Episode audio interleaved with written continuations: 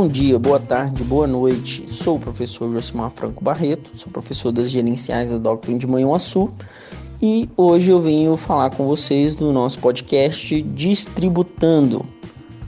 Hoje eu vou falar sobre uh, um, algumas dúvidas né, de contribuinte com relação ao IPVA, o Imposto sobre a Propriedade de Veículos Automotores.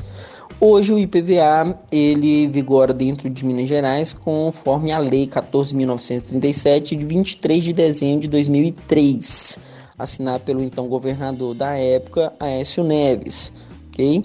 Ah, as questões que alguns contribuintes sempre falam, que eu sempre já ouvi, né, na verdade, Uh, que não pagariam o IPVA porque os, tem, há buracos, muitos buracos nas estradas, não há manutenção nas estradas que, em que ele utiliza e tudo mais. Só que eu vou falar uma novidade para algumas pessoas que ainda não saibam, tá?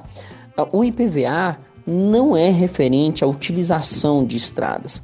Na lei, lá no artigo 2 da lei, já fala que o IPVA na realidade é com relação à utilização de veículos, né? Então você que tem uma moto, um carro, um, um caminhão ou uma uma Scania, né, uma carreta, essas pessoas, esses contribuintes que pagarão IPVA por estar utilizando veículos e não utilizando estradas, né? Não existe IPVA uh, pago referente à utilização de estradas. Existe o IPVA pago por utilização de veículos automotores, ok? E aí uma informação interessante, né? Inclusive que muda até mesmo com relação ao ao orçamento público, tanto no estado como também no município, porque o IPVA que vocês pagam, né, o IPVA que o contribuinte paga, 50% do valor ele vai para a União, né? 25% vai para o estado e 25% vai para o município onde o contribuinte mora, né?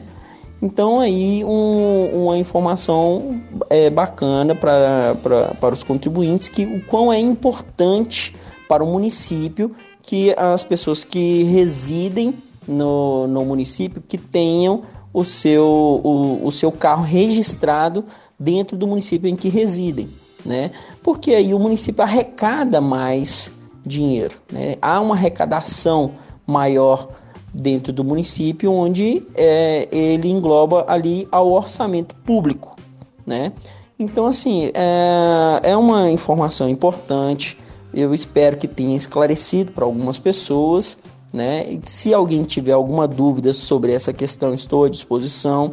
Se, se você quiser que eu fale sobre alguma outra, uh, alguma outra, algum outro imposto que você tenha alguma dúvida, pode mandar mensagem sem problema nenhum, tá ok? Quero agradecer a todo mundo, tenha um, uma ótima semana a todos e até o nosso próximo podcast. Um grande abraço. Tchau, tchau.